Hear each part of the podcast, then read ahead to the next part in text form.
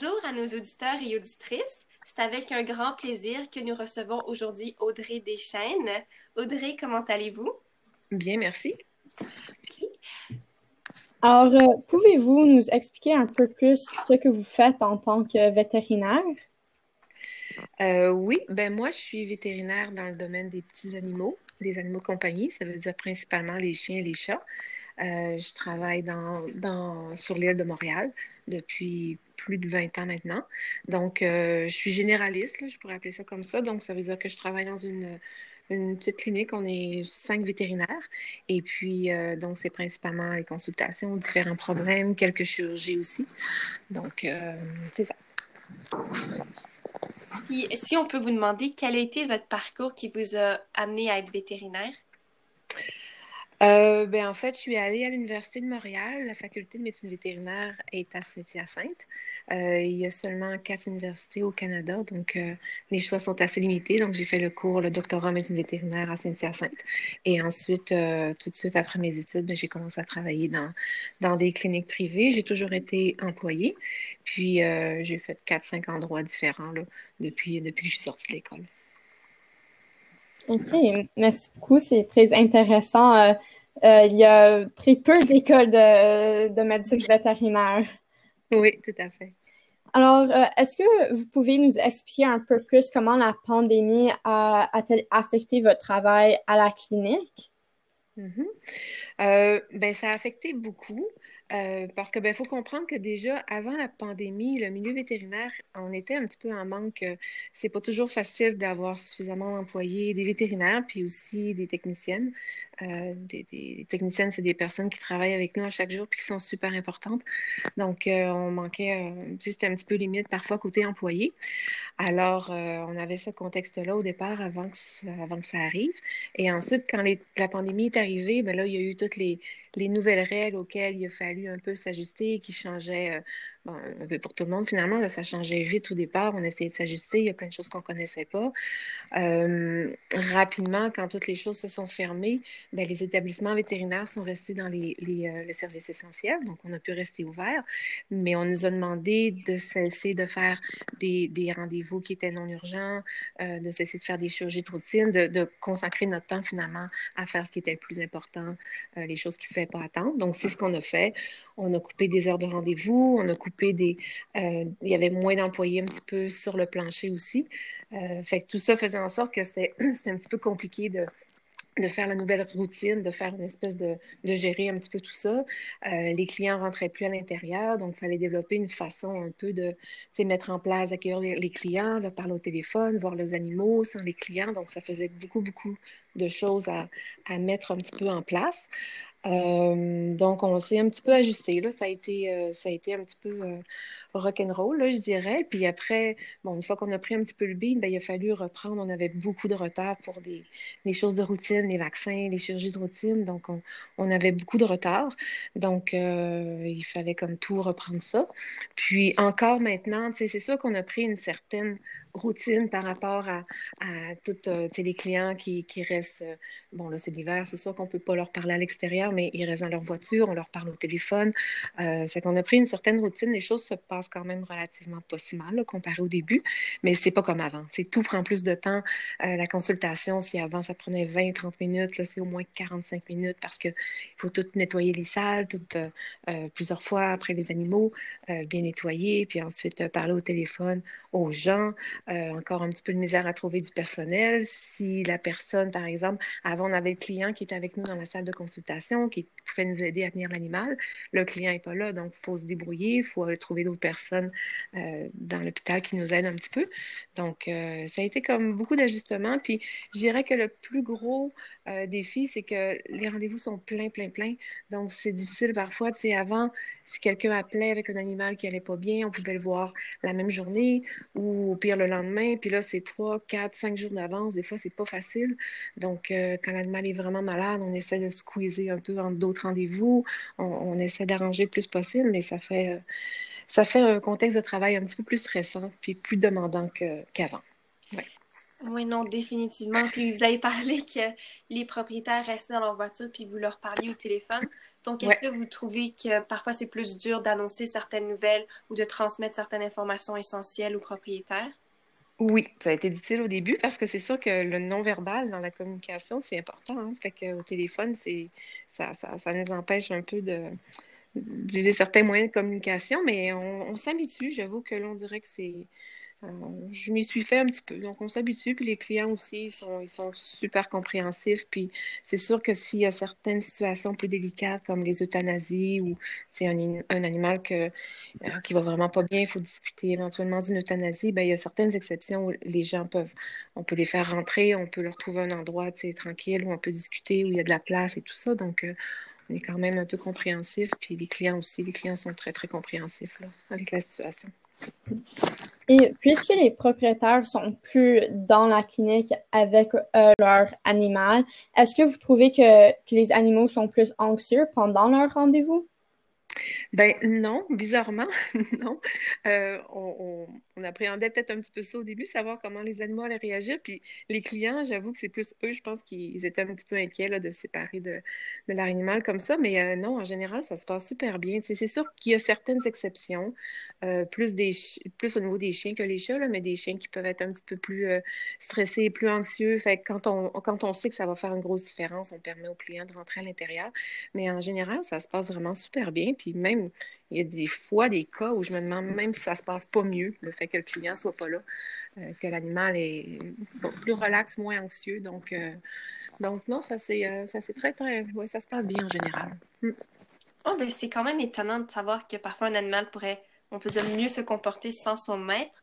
Est-ce que vous pourriez peut-être donner, expliquer un peu plus? ben ça, on l'avait déjà remarqué. Avant, on savait qu'il y a certains, certains chiens euh, bon, je ne vais pas faire de préjugés, mais des fois, les, les plus petits chiens qui sont peut-être plus habitués d'être en proximité, dans les bras de leurs mains, tout ça, des fois, ça peut. Ça, arrivait déjà auparavant que pour certaines procédures, on sortait de la salle de consultation, puis on allait faire ça en arrière, comme plus dans la salle de traitement, parce qu'on remarquait que l'animal était, était, plus, euh, était plus calme, était peut-être moins protecteur, je ne sais pas, mais était plus calme sans l'animal. Euh, donc ça, on, le vivait déjà auparavant, ça fait que ça, ça fait juste confirmer un petit peu que pour certains chiens, le fait qu'ils se retrouvent peut-être un petit peu tout seuls, peut-être qu'ils perdent un peu esprit plus de dominance. Je ne sais pas comment exprimer ça, mais tout d'un coup, ils sont plus. Euh, ils se laissent faire. Ils se laissent faire sans problème. Puis, puis les clients, même si si je disais au départ qu'ils étaient un petit peu peut-être euh, insécures de laisser leurs animaux dans une clinique comme la nôtre, où c'est une clinique un peu familiale, où les gens nous connaissent depuis longtemps, mais ils nous connaissent, puis la plupart étaient déjà venus en consultation avec nous. Donc, euh, ils savent comment on, fonctionne et tout ça. Fait que c'est pas qu'ils nous faisaient pas confiance ou tout ça. Fait le, le, lien de confiance était déjà là. Ça fait que c'était pas un si gros, gros choc pour eux, même s'ils auraient préféré être avec leur animal, ils sont quand même, ils sont quand même bien habitués. Ouais. OK. Alors, euh, vous avez expliqué un peu euh, avant comment euh, c'était très pressé la journée avec tous les clients. Avez-vous remarqué une hausse de clientèle étant donné la hausse d'adoption de chiens durant la pandémie? Mm-hmm. on a remarqué, ben oui, quelques, quelques nouveaux clients, mais j'avoue qu'on était un petit peu c'était tellement, tellement fou, on était un petit peu débordé, donc on avait de la misère à, suffire à la demande pour nos propres clients. Ça fait qu'on a limité un petit peu le, le, fait de prendre des, complètement des nouveaux clients. Mais ceux qu'on avait déjà, on a eu beaucoup, beaucoup euh, de nouveaux, des adoptions de, de, de nouvel animal, des chiots, beaucoup plus de chiens que de chats. Donc, euh, je pense qu'ils en ont parlé un petit peu là, beaucoup dans les médias, mais les chiots, c'est vraiment quelque chose. On a eu une, énorme, énorme différence là, comparé à avant. On a eu une grosse augmentation de, de, nouveaux petits chiots. Vous avez parlé qu'avec vos clients, les habitués, qu'il y avait déjà un lien de confiance qui était là, mais étant donné les nouveaux clients, est-ce que vous trouvez ça plus difficile d'établir une relation avec ces clients vu que c'est c'est pas facile, vous pouvez pas vraiment les rencontrer en personne? Un petit peu, mais je pense qu'on s'est habitué finalement, hein, un petit peu comme dans d'autres domaines là, dans, dans la société, ce qui se passe présentement. On s'est un petit peu habitué, puis il y a ces clients-là qui étaient déjà avec nous, soit parce qu'ils avaient un autre animal, ou ils en avaient eu un il y a quelques années qui était décédé. C'est que c'était des gens déjà qui nous connaissaient un petit peu. Donc, euh, ils, étaient, ils étaient habitués un peu, ils savaient comment on travaillait. Mais euh, non, ça va. Les gens, ils sont quand même... Euh, ça se passait bien pour la confiance. Mm. Puis euh, avec la pandémie, est-ce que vous avez vu certaines tendances différentes en ce qui concerne la condition physique ou mentale des chiens venant à la clinique? Euh, physique, je dirais que non. Je peux pas dire que j'ai remarqué euh, changement, des choses qui sont plus fréquentes et tout ça. Les gens souvent étaient inquiets un peu avec le, le poids de leur chien. Ils pensaient qu'ils prenaient du poids, puis finalement, euh, je peux pas dire que les animaux ont engraissé tant que ça. Ils ont peut-être fait plus d'exercices. Il y en a qui ont perdu du poids. Fait que côté santé, on n'a pas remarqué vraiment de hausse ou de baisse de, vraiment des, choses qui sont vraiment euh, très, très précises. Euh, au niveau comportemental, ben ça, c'est sûr que c'est un petit peu une crainte, même si je le vis pas au quotidien, parce que nous, c'est sûr qu'on vit pas avec les, avec les chiens qu'on voit. On les voit pendant une demi-heure, trois quarts d'heure. On discute avec les clients.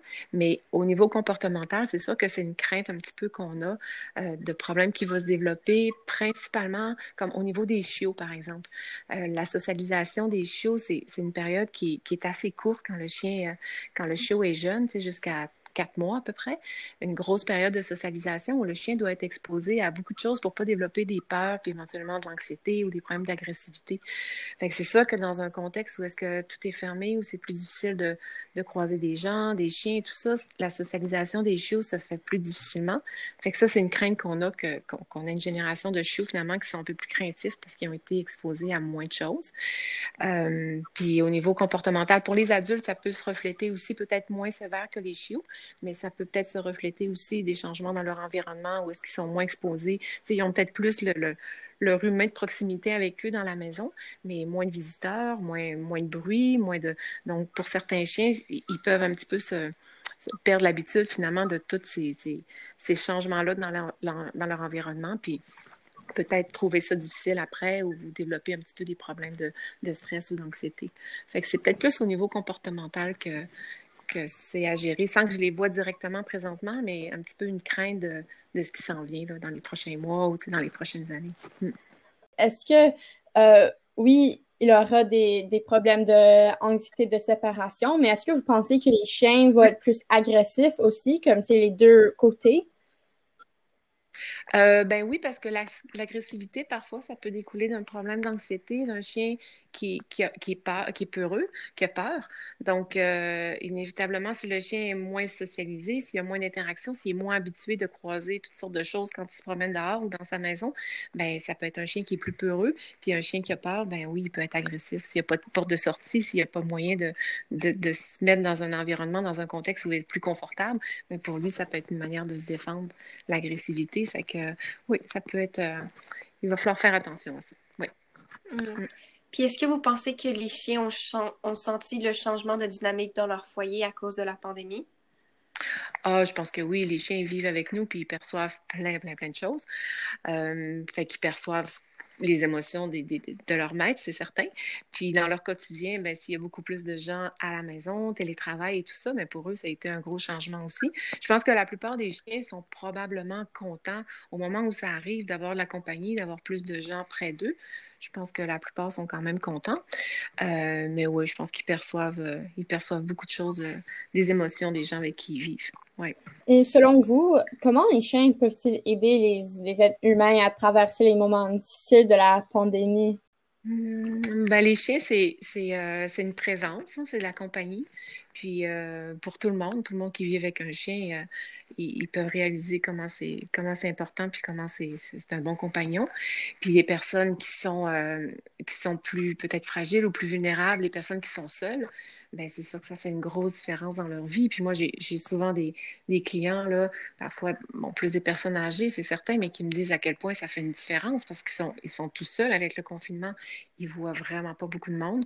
Euh, puis leur animal, finalement, c'est la seule personne, le seul être vivant qui partage leur quotidien. C'est que pour eux, c'est une présence euh, vraiment importante, puis ça, ça, ça, compense un petit peu pour la solitude qu'ils peuvent vivre. Euh, puis aussi, l'autre point important, ben, ça fait sortir. Hein. Les gens ne veulent pas, le, chien, il faut que tu le sortes.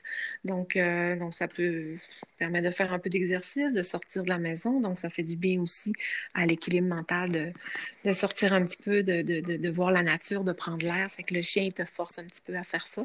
Puis, les animaux sont dans l'instant présent aussi. Hein. donc, ça permet de te changer les idées puis de, vivre des choses avec eux. Euh, vraiment au moment où leur émotion, partager tout ça avec, euh, avec, avec eux, ben, ça, ça, fait du bien aussi. Ça permet d'éviter de penser à, à tout le reste qui peut être parfois un petit peu trop stressant puis angoissant, mais ça permet de, se concentrer sur le moment présent avec l'animal.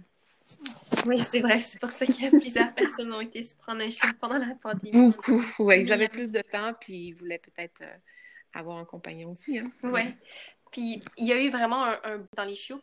Mais est-ce que vous pensez que ces chiots-là venaient tous d'éleveurs responsables ou qu'il y en avait certains aussi qui venaient d'usines à chiots, puis il y a eu une hausse dans les usines à chiots, puis peut-être des chiens maltraités dans ce cas-là? Ben oui, ça c'est certain. C'est certain que je je pense pas qu'il existe vraiment de chiffres, d'études et tout ça, mais on peut s'attendre à. C'est une demande qui est très, très grande. Ben, c'est sûr que les chiens, il faut qu'ils viennent de quelque part, puis il y a tout le temps des gens qui vont profiter un peu de ces situations-là, des gens qui sont peut-être un peu plus euh, malhonnêtes, euh, un petit peu moins éthiques, puis euh, qui veulent faire un coup d'argent aussi. Le prix des chiens apparemment a monté beaucoup. Puis oui, c'est sûr, c'est sûr qu'on peut s'attendre à ça parce que parce que c'est l'homme est fait comme ça. il y a des gens qui cherchent à en profiter, c'est certain. Alors, craignez-vous qu'il y aura une hausse de chiens abandonnés dans les refuges après la pandémie, puisque des fois aussi, euh, les maîtres ne, ne savent pas euh, l'argent, l'énergie que ça prend pour élever un chien?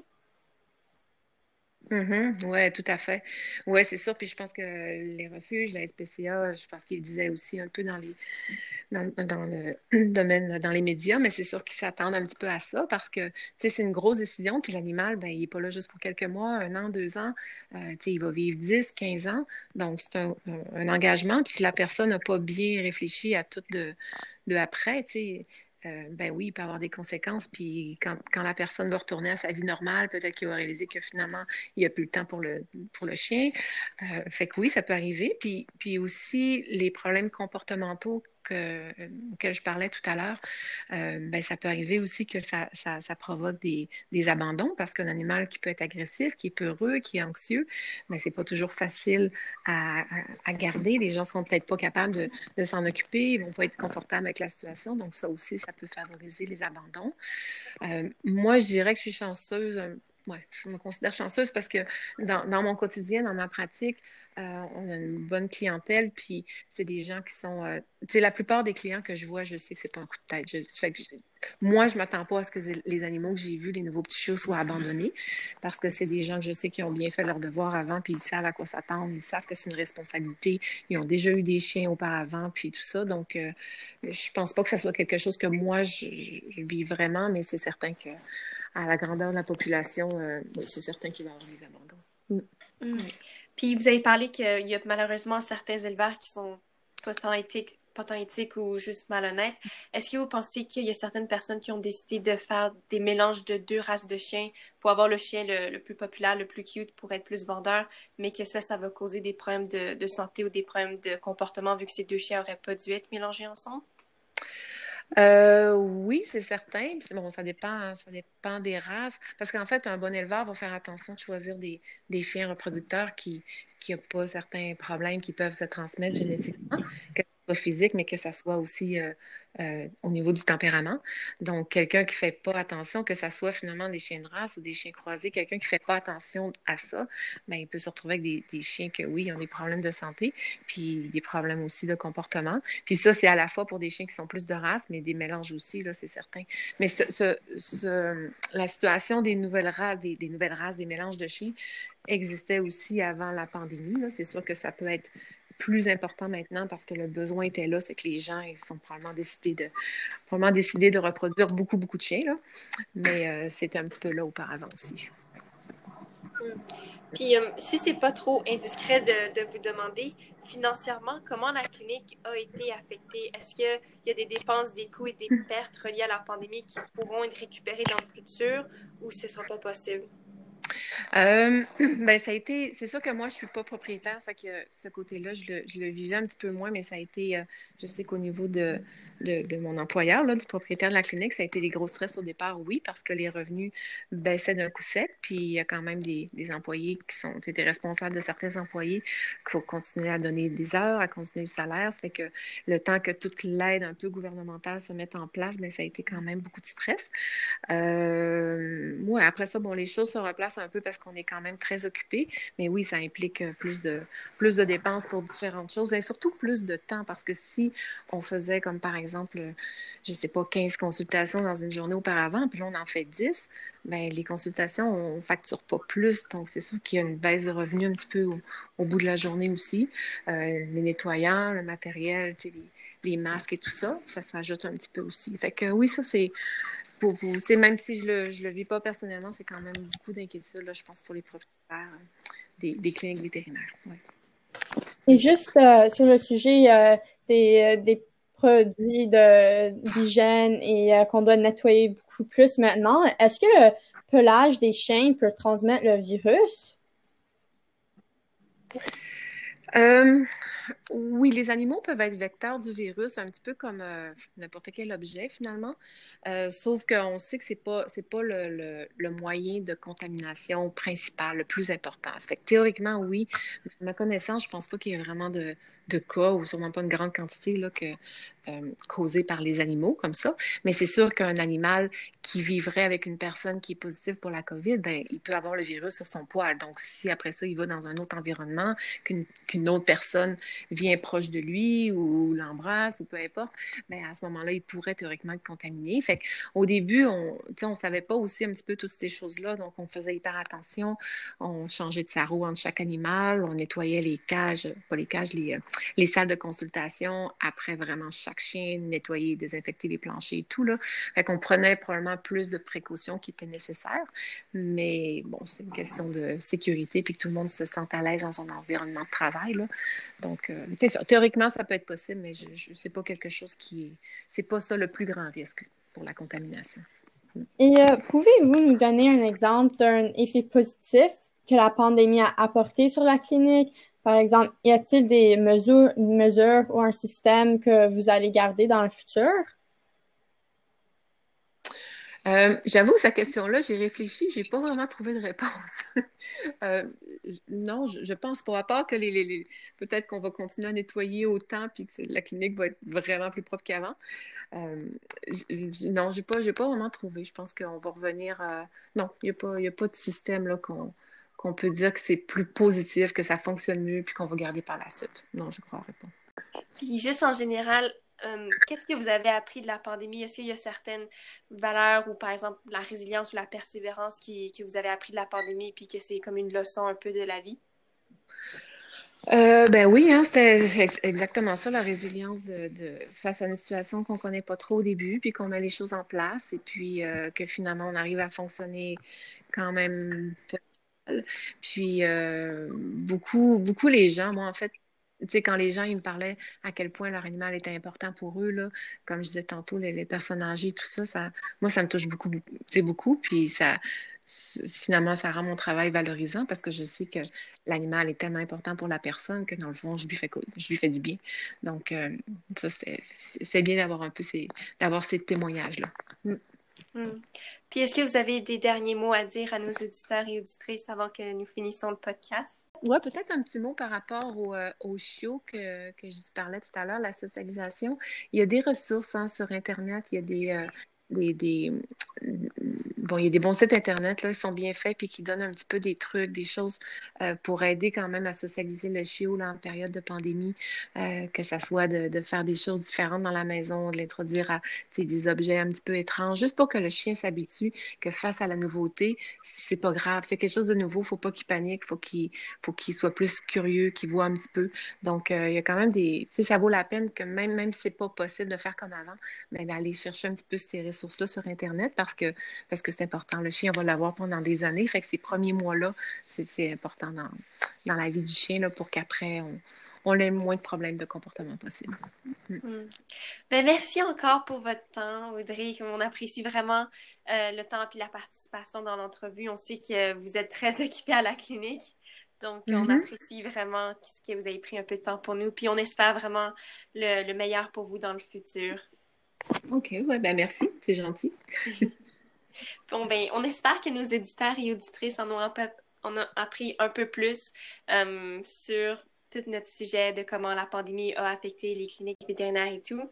Puis encore merci, Audrey, puis on vous souhaite une bonne continuation. OK, merci, ça fait plaisir.